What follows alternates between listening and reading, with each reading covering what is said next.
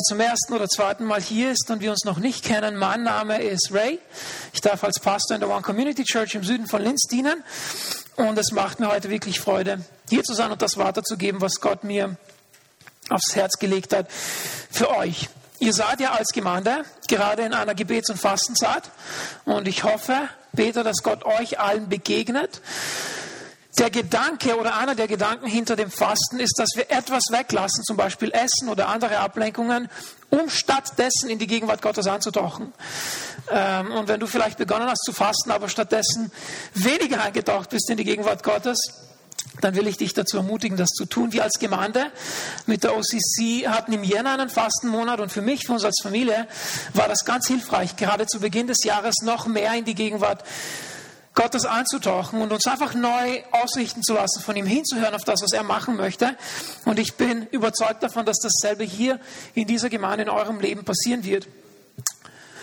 Ja, und der Fokus, den äh, Gott euch geschenkt hat für dieses Jahr als Gemeinde, ist das Thema Jüngerschaft.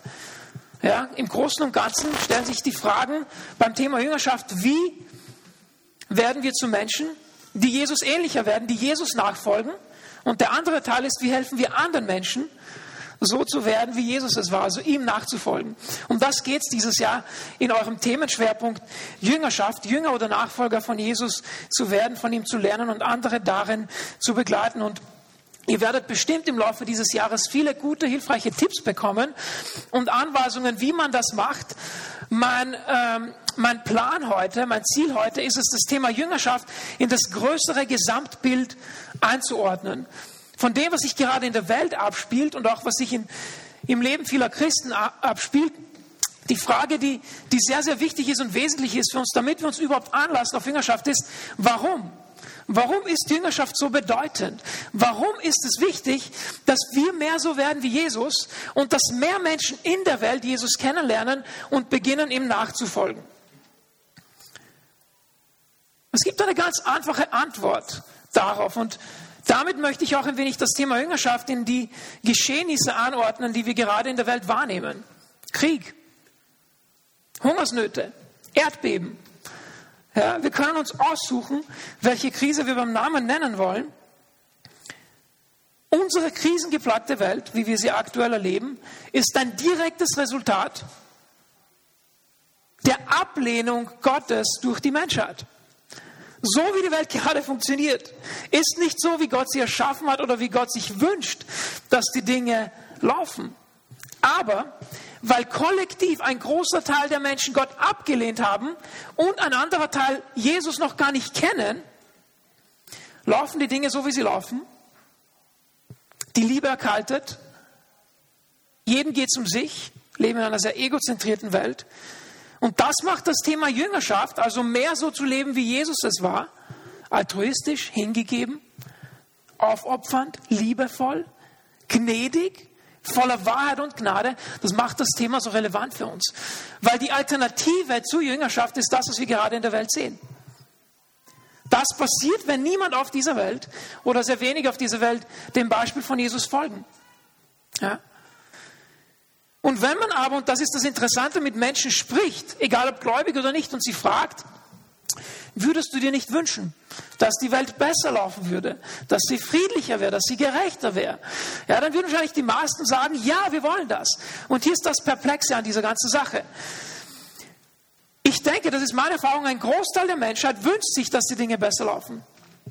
Und trotz des Wunsches, den wir kollektiv als Menschheit haben, gehen die Dinge eher den Bach runter, in die andere Richtung. Immer mehr Unruhen, immer mehr Kriege, immer mehr Hungersnöte, immer mehr Seuchen. Ja, wir kommen gerade aus einer Zeit der Pandemie, einer weltweiten Pandemie heraus. Gerade die, die riesen Erdbeben, die stattgefunden haben. Immer mehr von diesen Ereignissen, obwohl wir uns eigentlich wünschen, dass die Welt besser wird. Die Frage ist, warum ist das so? Warum wünschen wir uns alle eine bessere Welt, aber sie wird nicht besser? Was fehlt da? Und jeder von uns hat vielleicht verschiedene Ansichten, aber das, worauf ich hinweisen möchte, kurz bevor ich dann auch in das einsteige, was mir wirklich am Herzen liegt für uns heute. Die Antwort darauf ist das Böse. Es gibt in dieser Welt gute und böse Mächte. Die gegeneinander ankämpfen. Wir spüren es manchmal in uns, ja. Hörst du manchmal eine Stimme, sagt, ja, mach das Richtige, nein, mach das Falsche. Ja, diese, diese bildlichen kleinen Engel, die hinterm rechten und linken Ohr sind, ja. Und du weißt eigentlich, wenn ich an jemand Armen vorbeigehe, eigentlich will ich dem für Frau geben, aber nein, eigentlich brauche ich das gerade für meinen Diesel, ja. ja. Eigentlich will ich dem vergeben, aber nein, das verdient er nicht, ja. Und dieser Kampf ringt in uns, dieser Kampf ringt auch in der Welt zwischen dem Guten und dem Bösen.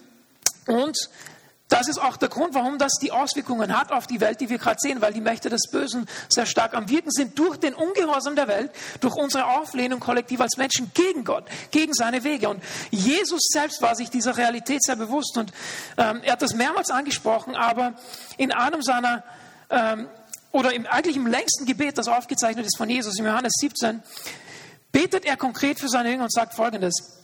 Johannes 17, Vers 15 sagt er, ich bitte dich, also ich bitte dich, Vater, nicht sie aus der Welt herauszunehmen, obwohl das natürlich leichter wäre für uns alle, nicht mehr in der Welt zu sein. Ähm, er sagt hier, aber ich bitte dich, sie vor dem Bösen zu bewahren. Sie gehören nicht zu der Welt, so wenig wie ich zur Welt gehöre. Mach sie durch die Wahrheit zu Menschen, die dir gewahrt sind, also die abgesondert sind von dem Schmutz, von der Sünde der Welt, abgesondert von dem, was schief läuft in der Welt. Dein Wort ist die Wahrheit, sagt also durch das Wort Gottes werden wir gereinigt. Das ist wie ein Spiegel vor uns, ja, in dem wir unser Leben reflektieren können. So wie du mich in die Welt gesandt hast, habe auch ich sie in die Welt gesandt. Also Jesus hat seine Jünger in die Welt gesandt, nicht sie rausgenommen, aber in die Welt gesandt, weil es viel Arbeit gibt in dieser Welt, die Gott noch nicht aufgegeben hat. Also Gott hat die Welt noch nicht aufgegeben, obwohl wir das verdient hätten, sondern er möchte sie weiter verändern und erneuern.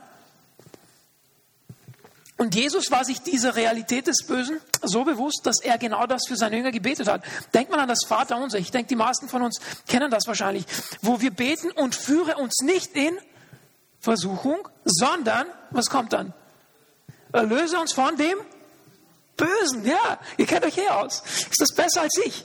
Wir beten das im Vater uns, egal ob orthodox, katholisch, freikirchlich, sondern erlöse uns vor dem Bösen. Ja, das Böse ist sehr real, oft in uns, aber auch in dieser Welt. Dieses Böse hat verschiedene Namen in der Bibel, aber der bekannteste ist der Teufel. Es gibt den Teufel. Ja? Für die, die das vielleicht nicht glauben, die Welt lehnt das kategorisch ab. Es gibt keinen Teufel, es gibt keinen Gott, es gibt keine Hölle, es gibt keinen Himmel. Ja, es gibt diese, diese Orte, es gibt diese Dinge, egal ob die Welt etwas verwirrt, verwirrt ist in dieser, ähm, in dieser Hinsicht. Und ähm, in der Zeit, in der wir leben, merken wir, dass das Böse einfach auch zunimmt und die Mächte der Dunkelheit sich ausbreiten. Aber es gibt auch gute Nachrichten. Ja? Jesus hat seine Jünger nicht irgendwie gesandt ohne Kraft, gesandt ohne Hoffnung, geht einfach in die Welt ja, und es geht sowieso alles den Bach runter, sondern im Johannes 16, 33 hat er Folgendes gesagt zu ihnen. Ich habe euch das alles gesagt, damit ihr in mir Frieden habt. In der Welt werdet ihr hart bedrängt. Doch ihr braucht euch nicht zu fürchten. Also keine Angst. Jesus sagt dann, ich habe die Welt besiegt. Jesus hat die Welt besiegt. Und die Bibel sagt, dass die Kraft, die in uns lebt, stärker, größer, mächtiger ist als die Kraft in dieser Welt, die wir sehen. Ja? Und das darf uns Hoffnung geben, wenn du am Ende deiner Kräfte bist. Die Kraft, die Gott schenkt, durch seinen Gast, ja, die Kraft, die Gott schenkt, ist größer und stärker und mächtiger als diese Mächte des Bösen, die wir um uns herum auch am Wirken sehen. Jesus hat diese Mächte des Bösen auch am Kreuz besiegt. Und er kam als Licht in diese Welt. Und er wollte auch, dass die Gemeinde, seine Nachfolger, Licht ist in dieser Zeit geistlicher Dunkelheit. So war es vor 2000 Jahren. War eine Zeit geistlicher Dunkelheit, als die Gemeinde ins Leben gerufen wurde von Jesus. Und so ist es auch heute. Eine Zeit geistlicher Dunkelheit. Und die Gemeinde soll so wie Jesus ein Licht sein. Jesus hat zu seinen Jüngern gesagt, ihr seid das Licht der Welt. Ja? Und das gilt auch für uns heute. Die Frage ist nur, und ich komme dem näher, was mir wirklich so brennt am Herzen für euch und für mich, für dieses Jahr. Die Frage ist nur, wie war Jesus dieses Licht? Wie war Jesus kräftiger als die Mächte in dieser Welt? Wie war die erste Gemeinde, die Urgemeinde in Jerusalem und darüber hinaus kräftiger als die Mächte dieser Welt? Denn das, was wir im Neuen Testament, in den Evangelien und dann in der Apostelgeschichte und danach lesen, ist die größere Geschichte von der Ausbreitung des Lichts in einer Zeit geistlicher Dunkelheit. Und brauchen wir das nicht so sehr auch heute? Und ich verbinde das mit dem, was ihr gerade als Gemeinde macht. Jesus hat seinen Dienst begonnen indem er im Alter von circa 30 Jahren sich taufen ließ von Johannes dem Täufer, seinem Cousin. Und dann wurde er vom Heiligen Geist in die Wüste geführt. Das ist ganz interessant. Nicht auf die Plattform, sondern in die Wüste. Hier ist das, was wir lesen vom Lukas, der das aufgezeichnet hat. Lukas 4, Vers 1. Jesus aber, voll Heiligen Geistes, kehrte vom Jordan, das ist der Fluss, wo er getauft wurde, zurück und wurde vom Geist Gottes in die Wüste geführt und 40 Tage vom Teufel versucht. Ja, 40 Tage in der Wüste, 40 Tage Versuchung. Wenn du versucht wirst in dieser Zeit, in dieser Fastenzeit und Gebetszeit, das ist nichts Außergewöhnliches. Jesus hat genau dasselbe durchgemacht. Ich will dir Mut machen und Kraft machen und, und dich ermutigen in dem Ganzen. Es heißt hier, und er aß nichts in jenen Tagen und zuletzt, als sie zu Ende waren, war er hungrig. Und dann kommt diese Geschichte, wo der Teufel zu ihm kommt und dreimal auf verschiedene Art und Weise ihn nochmals versucht, nach 40 Tagen Versuchungen. Und durch die Kraft des Geistes widersteht Jesus allen Versuchungen. Und wir lesen dann weiter, also Lukas schreibt dann weiter im Vers 14, und Jesus kehrte in der Kraft des Geistes zurück nach Galiläa. Und das ist die Antwort auf meine Frage, wie machen wir das? Wie schaffen wir das in einer Zeit geistlicher Dunkelheit, dass sich das Licht ausbreitet? In der Kraft des Heiligen Geistes. Wenn Jesus den Heiligen Geist gebraucht hat, dann brauchst du und brauch ich den Heiligen Geist in schwierigen Zeiten, der in uns und durch uns hineinwirken möchte in die Welt. Wir lesen weiter, er kehrt also in der Kraft des Geistes zurück nach Galiläa und das Gerücht von ihm verbreitete sich durch die ganze umliegende Gegend. Und er lehrte in ihren Synagogen und wurde von allen gepriesen. Und er kam nach Nazareth, wo er erzogen worden war. Also die Menschen kannten ihn dort und ging nach seiner Gewohnheit nach am Sabbattag in die Synagoge und stand auf, um vorzulesen. Also Jesus hatte auch die Gewohnheit, am Sabbattag zur Versammlung zu gehen. Das ist eine gute Gewohnheit für uns alle. Und es wurde ihm die Buchrolle des Propheten Jesaja gegeben. Damals gab es diese aufgerollten ähm, Pergamentrollen, Lederrollen. Und es wurde ihm die gegeben des Propheten Jesaja. Und als er die aufgerollt hatte, fand er die Stelle, wo geschrieben steht der Geist des Herrn ist auf mir. So beginnt Jesus seinen Dienst, seinen öffentlichen Dienst. Der Geist des Herrn ist auf mir. Weil er mich gesalbt hat, den Armen frohe Botschaft zu verkünden. Er hat mich gesandt, zu heilen, die zerbrochenen Herzen sind. Gefangenen Befreiung zu verkünden und Blinden, dass sie wieder sehen werden. Zerschlagene, in die Freiheit zu führen, um zu verkündigen das angenehme Jahr des Herrn, also das Jahr der Vergebung Gottes, der Wiedergutmachung. Und er rollte die Buchrolle zusammen, gab sie dem Diener in der Synagoge wieder zurück und setzte sich. Und alle Augen in der Synagoge waren auf Jesus gerichtet, der sich da wieder hingesetzt hat. Und dann sagt Jesus Folgendes. Heute ist diese Schrift erfüllt worden vor euren Ohren. Krass, oder? Prophet Jesaja schreibt diese Dinge vom Geist Gottes geleitet über 700 Jahre vorher auf. Über Jesus Christus. Er kommt, beginnt seinen Dienst in der Kraft des Geistes, liest das vor und sagt zu den Menschen nicht mehr als das. Heute vor euren Ohren hat sich das erfüllt. Dass der gesandte Messias, der Sohn Gottes, hinangekommen ist, in eine Zeit geistlicher Dunkelheit, in eine verlorene Welt. Gesandt und gesalbt vom Geist Gottes, den Armen frohe Botschaft zu verkünden, Zerschlagene in Freiheit zu setzen wenn uns das nicht Hoffnung gibt. Nicht nur für was er für uns machen kann, sondern was er durch uns in dieser Welt machen möchte. Denn derselbe Geist, der Jesus von den Toten auferweckt hat, der lebt ja in uns als seine Nachfolger. Und über das möchte ich heute sprechen. Wie hat das Jesus ausgesehen, in der Gemeinde ausgesehen vor 2000 Jahren? Wie kann das bei uns heute aussehen? Ein geisterfülltes Leben zu führen, denn nur so können wir auch den Auftrag der Jüngerschaft erfüllen indem wir voll des Geistes sind. Aus uns heraus geht es nicht, so zu leben, zu sein wie Jesus und andere dahin auch zu führen. Denn der Dienst von Jesus, so wie der Dienst seiner Gemeinde, konnte damals und kann auch nur heute durch die Kraft des Heiligen Geistes geschehen. Anders werden wir scheitern. Wenn Jesus, der zur selben Zeit Gott war, den Geist brauchte, viel, viel mehr dann wir. Viel, viel mehr brauche ich dann den Geist Gottes. Als der von Gott gesagte und gesandte Messias. Und ich möchte jetzt zum Ende des Lebens von Jesus kommen, circa dreieinhalb Jahre später. Jesus ist ans Kreuz gegangen, ist gestorben für die Schuld der ganzen Welt, ist am dritten Tag wieder auferstanden, hat sich dann den Jüngern, das lesen wir in der Apostelgeschichte, 40 Tage lang immer wieder mal gezeigt und mit ihnen über das Reich Gottes gesprochen. Und am Ende dieser 40 Tage ist er wieder zum Vater zurückgekehrt.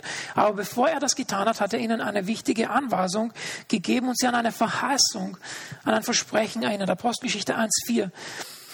Hier lesen wir Folgendes. Das sagt jetzt Jesus ähm, zu seinen Jüngern. Einmal, es war bei einer gemeinsamen Mahlzeit, wies er, also Jesus, sie, die, die Jünger an Jerusalem, vorläufig nicht zu verlassen, sondern die Erfüllung der Zusage abzuwarten, die der Vater ihnen gegeben hatte. Also sie sagt, wartet in Jerusalem, fangt noch nicht an, mit dem großen Auftrag in die ganze Welt zu gehen, Menschen zu Jüngern zu machen, sondern bleibt hier. Wartet auf die Erfüllung der Verheißung.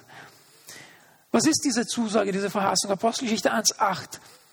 Aber wenn der Heilige Geist auf euch herabkommt, werdet ihr mit seiner Kraft ausgerüstet werden und das wird euch dazu befähigen, meine Zeugen zu sein, meine Nachfolger zu sein, meine Jünger zu sein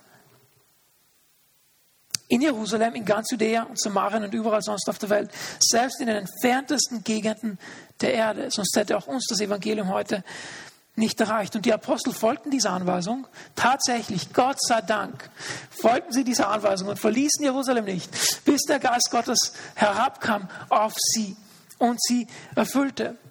Und äh, wir haben heute nicht Zeit, Apostelgeschichte 1, 2 zu lesen. Wir lesen Auszüge davon, aber wenn ihr das zu Hause nachlesen wollt, es waren ca. 120 Menschen versammelt hier. In einem oberen Raum in Apostelgeschichte 1 und dann auch 2. Und was taten diese Menschen, die auf den Heiligen Geist warteten? Wie warten wir auf den Heiligen Geist? Es war kein passives Warten, sondern ein sehr aktives Warten. Apostelgeschichte 1,14. Sie alle, sie alle, 120, die Jesus nachfolgten, beteten anhaltend und anmütig miteinander. Alle, die an Jesus glaubten, waren hier versammelt und beteten anhaltend, also voller Ausdauer und anmütig, also in Einheit miteinander. Und das geschah circa zehn Tage lang, bis zu Pfingsten, bis sich diese Verheißung erfüllte. Also Jesus stirbt und dann vom Passa Fest bis zu Pfingsten vergehen 50 Tage. 40 Tage lang hat er sich den Jüngern gezeigt, dann ist er zum Vater zurückgegangen, dann waren noch circa 10 Tage bis zum Fest, bis zum Pfingstfest, wo wir dann in Apostelgeschichte 2 hier weiterlesen. Und in diesem Zeitrahmen von 10 Tagen beteten sie anhaltend und anmütig miteinander. Es ist wichtig, dass wir zu Hause beten, jeder alleine in seinem Gebetskammer, in seinem Wohnzimmer. Aber es ist auch wichtig, dass wir die Kraft des gemeinsamen Gebets nicht unterschätzen, wo wir alle zusammenkommen und eins werden im Gebet und Gott um eine Sache bitten und er das dann tut. Wir lesen Apostelgeschichte 2, Vers 1 weiter. Und als der Tag der Pfingsten sich erfüllte, waren sie wieder alle anmütig beisammen. Und es entstand plötzlich vom Himmel her ein Brausen wie von einem daherfahrenden gewaltigen Wind und erfüllte das ganze Haus, in dem sie saßen. Und es erschienen ihnen wie Zungen, wie von Feuer, die sich zerteilten und sich auf jeden von ihnen setzten. Und sie wurden alle vom Heiligen Geist erfüllt und fingen an, in anderen Sprachen zu reden, wie der Geist es ihnen auszusprechen gab. Es war etwas Übernatürliches. Sie alle beteten anhaltend und anmütig miteinander. Zu Pfingsten kommt der Geist Gottes, erfüllt sie. Das hat eine sichtbare Auswirkung, dass sie diese Gabe, es ist nicht die einzige, aber eine der Gaben des Geistes empfangen, in anderen Sprachen zu reden. Und sie verkünden dann die, die Worte, die Werke von Jesus, die Werke Gottes in anderen Sprachen. Wir lesen hier weiter. Es wohnten aber in Jerusalem Juden, gottesfürchtige Männer aus allen Herdenvölkern unter dem Himmel. Als nun dieses Getöse entstand, kam die Menge zusammen und wurde bestürzt, denn jeder hörte sie in seiner eigenen Sprache reden. Sie entsetzten sich aber alle, verwunderten sich und sprachen zueinander, siehe, sind diese, die da reden, nicht alle Galiläer? Also eigentlich sprechen die ja gar nicht unsere Sprachen. Das ist ja keine internationale Dolmetscherversammlung. Wie, wie, wie können die dann in unserer Sprache diese Sachen verkünden? Es war klar, dass da was Übernatürliches geschehen war. Wieso hören wir sie dann jeder in unserer eigenen Sprache, in der wir geboren wurden? Pater und Meda, Elamita und wir Bewohner von Mesopotamien, Judäa und Kappadokien, Pontus und Asia, Phrygien und Pamphylien, Ägypten und von den Gegenden Libyens bei Kyrene und die hier wahlenden Römer, also auch auf Latein wurde da verkündet, Juden, Proselyten, Kreter, also auch Griechisch, Araber, auch Arabisch. Wir hören sie in unserer Sprache die großen Taten Gottes verkünden. Und sie entsetzten sich und gerieten in Verlegenheit und sprachen einer zum anderen, was soll das wohl sein? Sie waren verwundert von dem einzigartigen Wirken Gottes durch den Heiligen Geist. Andere aber spotteten und sprachen, sie sind voll des süßen Wahnes. Da trat Petrus zusammen mit den elf, also den elf anderen Aposteln auf. Er hob seine Stimme und sprach zu ihnen, ihr Männer von Judäa und ihr alle, die in Jerusalem wohnt, das sollt ihr wissen und nun hört auf meine Worte. Es kommt eine wichtige Aufklärung zuerst, bevor er dann predigt. Er sagt, denn diese sind nicht berauscht, wie ihr meint. Es ist ja erst die dritte Stunde des Tages, also circa 9 Uhr früh, nach unserer Zeitrechnung. Um 9 Uhr früh trinkt noch keiner. Ja? Zumindest damals war das so, heute vielleicht. Ja, sondern dies ist, also das, was ihr hier seht, was durch den Propheten Joel gesagt worden ist. Dann könnt ihr zu Hause weiterlesen. Aber ich möchte kurz zusammenfassen, was er hier sagt, dass sich etwas erfüllt, wie Jesus gelesen hat vom Propheten Jesaja, erfüllt sich etwas vom Propheten Joel, das auch hunderte von Jahren vorausgesagt wurde, über die Ausgießung des Geistes Gottes über die Menschen in der Endzeit, auch in der Zeit, in der wir leben. Und Petrus weist hier diese Zuhörer darauf hin, dass Gottes Wort sich erfüllt. Dass das, was Gott sagt, zuverlässig ist. Und erklärt ihnen hier, dass gewisse Verheißungen aus dem Alten Testament sich jetzt in dieser neuen Zeit erfüllen. Und wir sehen das immer wieder in der Bibel. Das ist ein Schema dass Verheißungen aus dem Alten Testament sich im Neuen Testament erfüllen, bis hinein in unsere Zeit erfüllt Gott noch sein Wort. Was sagt uns das? über Gott und über sein Wort. Ganz einfach. Gott ist vertrauenswürdig. Was er sagt, das tut er auch. Was in seinem Wort steht, das erfüllt sich auch. Wir dürfen ihm vertrauen. Und ich bringe das einfach mal auf unsere alltägliche Ebene herab. Wenn ich jetzt heute vor euch stehe und jeden von euch in diesem Raum sagen würde, etwas ganz Konkretes, das sich nächste Woche in eurem Leben im Geheimen abspielen wird. Und ihr kommt zurück nächstes Mal, ich bin, wo ich wieder da bin, und ihr seid verwundert, dass das passiert ist. Aber ihr denkt euch vielleicht, ja, kann ein Zufall sein. Jeder kann mal, mal richtig liegen, wenn irgendwas voraussagt. Ja, beim nächsten Mal mache ich das wieder. Und das passiert genauso. Und dann mache ich es wieder und das passiert wieder und ich mache es wieder. Und irgendwann mal müsstet ihr zugeben, dass das, was ich sage, vertrauenswürdig ist. Dass ich euch nicht belüge, sondern dass es stimmt. Und so ist es mit Gott. Wenn wir immer und immer und immer wieder sehen, wie er sein Wort hunderte Jahre später erfüllt, dann müssen wir irgendwann mal zugeben, dass Gott vertrauenswürdig ist, dass das, was er sagt, sich erfüllt. So geht es auch mit der Verheißung, dass Jesus wiederkommt. Ja, ich weiß, es sind schon 2000 Jahre seit damals vergangen. Aber er wird diese Verheißung erfüllen. Und andere Verheißungen, ja. Wir dürfen aus diesem Schema, das wir in der Bibel immer wieder vorfinden, auch lernen und Gott vertrauen, wenn er in unser Leben hineinspricht. Auch wenn es um den Heiligen Geist geht. Es war nicht nur eine Zusage für damals, sondern diese gilt auch für uns heute. Vor allem dann, wenn unsere Erwartungshaltung eine ist, wo wir offen sind für den Heiligen Geist, wo wir uns nicht verschließen vor dem Heiligen Geist, auch wenn wir nicht immer alles verstehen können, aber wenn wir einfach offen sind und sagen, Herr, wenn du sagst, dass der Geist Gottes was Gutes ist, dass ich den brauche, wenn Jesus ihn brauchte, wenn Jesus gesagt hat, dass es gut ist, dass ich gehe, damit der Geist Gottes kommt, Herr, dann bin ich offen dafür. Ich bin zumindest offen dafür, dass ich das erlebe, was du mir schenken möchtest für mein Leben. Denn nur durch die Kraft des Geistes können auch wir heute in einer Zeit geistlicher Dunkelheit mutig das Wort Gottes und die Werke Gottes verkünden. Und wenn wir uns aber umschauen in dieser Welt, dann müssen wir ehrlich leider zugeben, dass das Licht der Gemeinde von Jesus heute, in unserer heutigen Zeit, in unserer heutigen Gesellschaft, eher wie eine kleine Flamme ist an einer Kerze. Es wird sehr wenig wahrgenommen, so in der Gesellschaft. Wenn Menschen redet, sagt Gott, wo ist ein Gott? Ist Gott am Wirken? Gibt es nicht. Ich sehe nichts davon. Ich erkenne nichts davon. Es passieren all diese Dinge. Es ist eher mehr so, dass die Dunkelheit sich stärker ausbreitet als das Licht. Und die Frage ist, warum ist das so? Warum gibt es so einen Unterschied zwischen dem, was wir über die Gemeinde von Jesus lesen, vor 2000 Jahren, auch in der ganzen Apostelgeschichte, dem, was wir heute sehen? Vielleicht auch in uns, in unserer Gemeinde, in unserem Umfeld in Österreich. Liegt es an Gott? Liebte Gott seine Gemeinde damals mehr als uns heute? Liegt es an den Umständen? Waren die Zeiten damals einfach so viel besser als heute? Wenn wir da weiterlesen, sehen wir, dass extreme Verfolgung eingetreten ist und das Licht hat sich trotzdem ausgebreitet. Ja?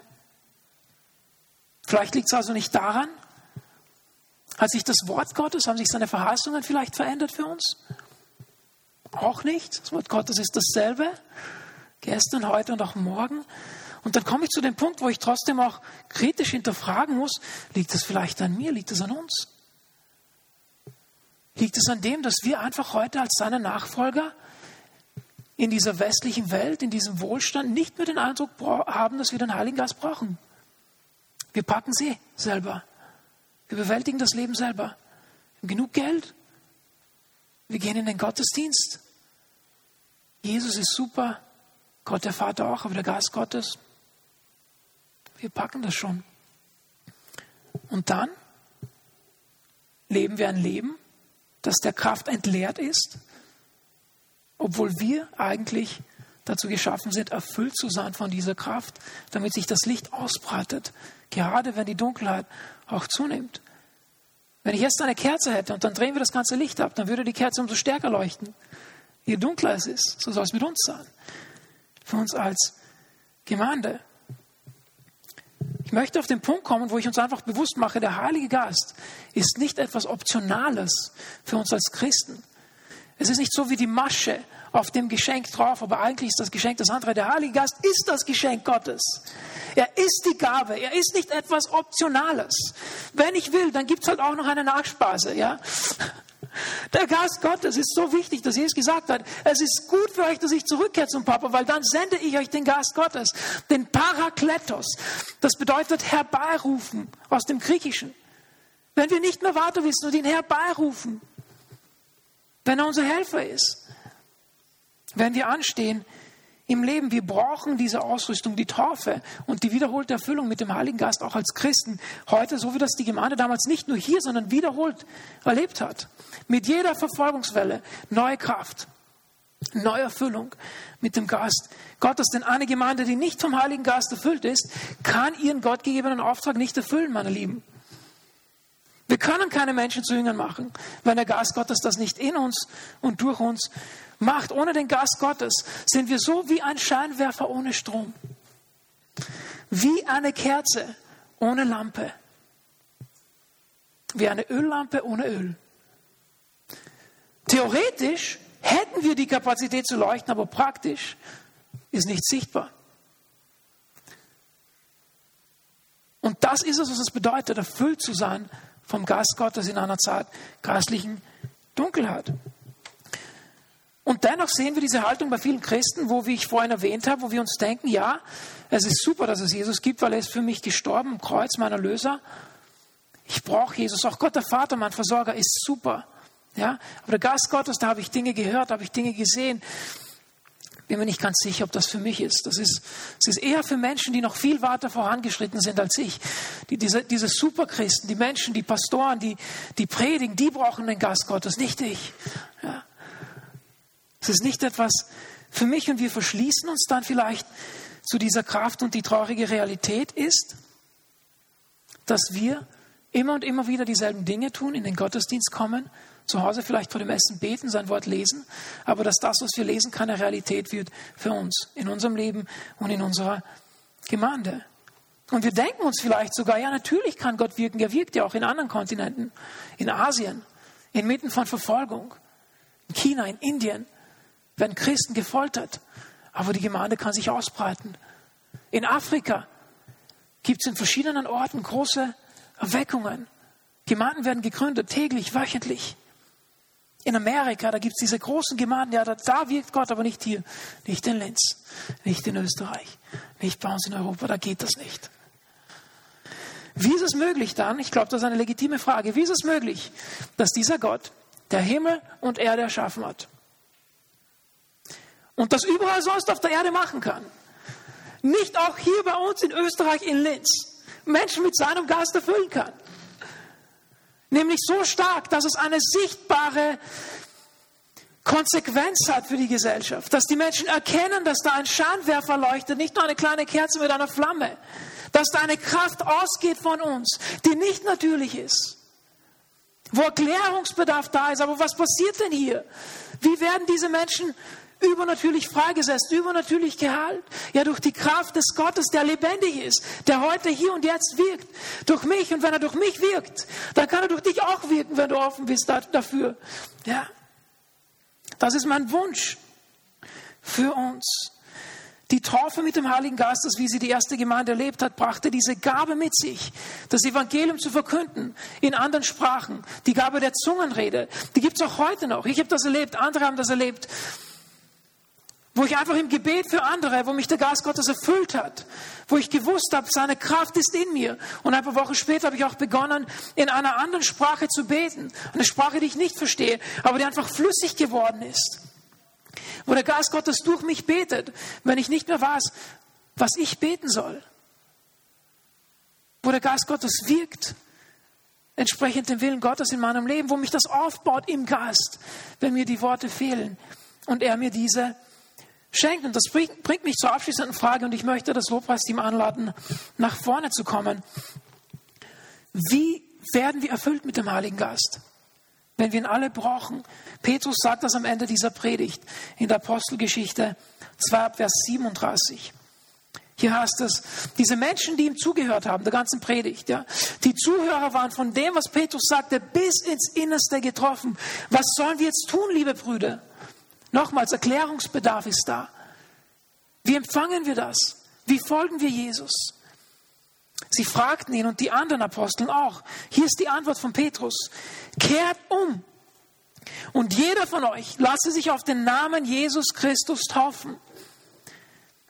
Denn das war das, was Jesus ihnen gesagt hat. Er geht in die ganze Welt, macht die Menschen zu meinen Jüngern, tauft sie im Namen des Vaters, des Sohnes und des Heiligen Geistes und lehrt sie alles zu befolgen, was ich euch aufgetragen habe. Und das sagt er hier weiter. Da sagt er, dann wird Gott euch eure Sünden vergeben und ihr werdet seine Gabe, den Heiligen Geist, bekommen. Und jetzt denkst du vielleicht, nein, aber das war für damals. Damals hat sich diese Prophetie vom Joel erfüllt. Wir leben jetzt 2000 Jahre später circa. Das gilt nicht mehr für uns. Und da sagt, sagt Petrus etwas ganz Wichtiges und Interessantes weiter. Er sagte, denn diese Zusage, die Zusage der Gabe und Erfüllung mit dem Geist Gottes, gilt euch und euren Nachkommen, also der nächsten Generation, und darüber hinaus allen Menschen, auch in den entferntesten Gegenden und Ländern, wie zum Beispiel Linz, Österreich. Wir sind damit eingeschlossen in der Erfüllung dieser Zusage, die Gott für dich Realität werden lassen möchte, vielleicht sogar heute. Allen, die der Herr, unser Gott, zu seiner Gemeinde rufen wird. Für diese alle gilt diese Zusage der Erfüllung mit dem Geist Gottes. Das heißt nicht, dass du heute beginnen wirst, in anderen Sprachen zu reden. Kann sein, der Geist Gottes kann das tun. Es gibt andere Gaben der Erkenntnis, der Lehre, des apostolischen Dienstes, der Nächstenliebe und der Dienstleistung. Gabe der Verkündigung als Evangelist oder Evangelistin. Es gibt so viele Gaben, die durch den Geist Gottes in unser Leben kommen können. Aber es ist nicht nur darum, uns zu beschenken, sondern auch um uns zu trösten in der Not, die wir haben, wenn wir nicht mehr weiter wissen. Der Geist Gottes arbeitet nicht immer nach diesem Schema, wie wir es hier gelesen haben. Er ist frei, so zu wirken, wie er das möchte. Vielleicht denkst du dir jetzt gerade, aber Ray, du, du kennst mich gar nicht. Ich bin das nicht würdig. Der Geist Gottes würde nie in mein Leben hineinkommen. Ich habe vielleicht gerade gestern noch gesündigt und du erzählst mir heute, der Geist Gottes will in mein Leben. Ihr Lieben, diese Menschen, die Petrus zugehört haben, wussten wahrscheinlich nichts von dieser Zusage oder kaum etwas. Ein paar Minuten davor lebten noch in Sünde. Und wenn die Zusage für sie gegolten hat, warum nicht für uns? Deswegen sagt der Petrus, wir empfangen wieder den Geist Gottes, kehrt um. Das ist Voraussetzung. Kehr um in deinem Herzen, tu Buße. Empfang die Vergebung von Jesus. Und dann gilt diese Zusage auch für dich. Lass dich heute nicht entmutigen. Du bist mit eingeschlossen in dieser Verheißung von Jesus für alle seine Nachfolger. Wenn du Teil der Gemeinde bist, wenn du getauft bist, manchmal hat der Geist Gottes sogar Menschen vor der Taufe erfüllt. Das kann heute auch passieren. Das hindert Gott auch nicht dran, dich zu erfüllen, wenn du noch nicht getauft bist im Wasser. Öffne dich einfach für seinen Geist heute. Und wir alle wissen, dass es verrückt ist, immer wieder dasselbe zu tun und andere Resultate zu erwarten. Deswegen will ich heute uns einladen, dass wir gemeinsam ins Gebet gehen, etwas anderes machen. Jeder laut dort, wo er ist und steht, werden wir dieses nächste Lied singen und einfach sagen, Geist Gottes, ich öffne mich für dich. Komm und fülle mich neu. Egal, ob du das schon ein, zwei, dreimal erlebt hast oder noch nie. Er ist da. Und er möchte dich erfüllen. Es gibt nichts, wovor du dich zu fürchten hast. Es ist die Kraft und die Liebe Gottes, die in uns am Wirken ist. Der Geist des Herrn ist auf mir, hat Jesus gesagt. Und er ist und möchte auch auf dir sein und durch dich wirken heute. Lasst uns gemeinsam aufstehen. Ich möchte, bevor wir alle gemeinsam ins Gebet gehen, auch noch ein Gebet sprechen.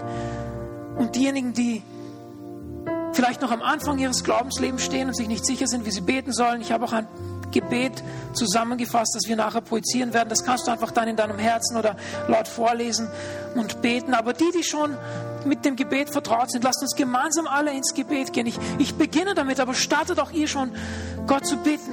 Alle gemeinsam, anmütig und anhaltend im Gebet, dass er uns, dass er diese Gemeinde mit dem Heiligen Geist erfüllt. Wir brauchen ihn. Und er ist da und er möchte uns erfüllen. Danke, Jesus. Danke, Jesus, dass du gesagt hast, dass es gut ist, dass du gehst, damit dein Geist kommt. Danke, dass diese Verheißung auch für uns alle gilt heute.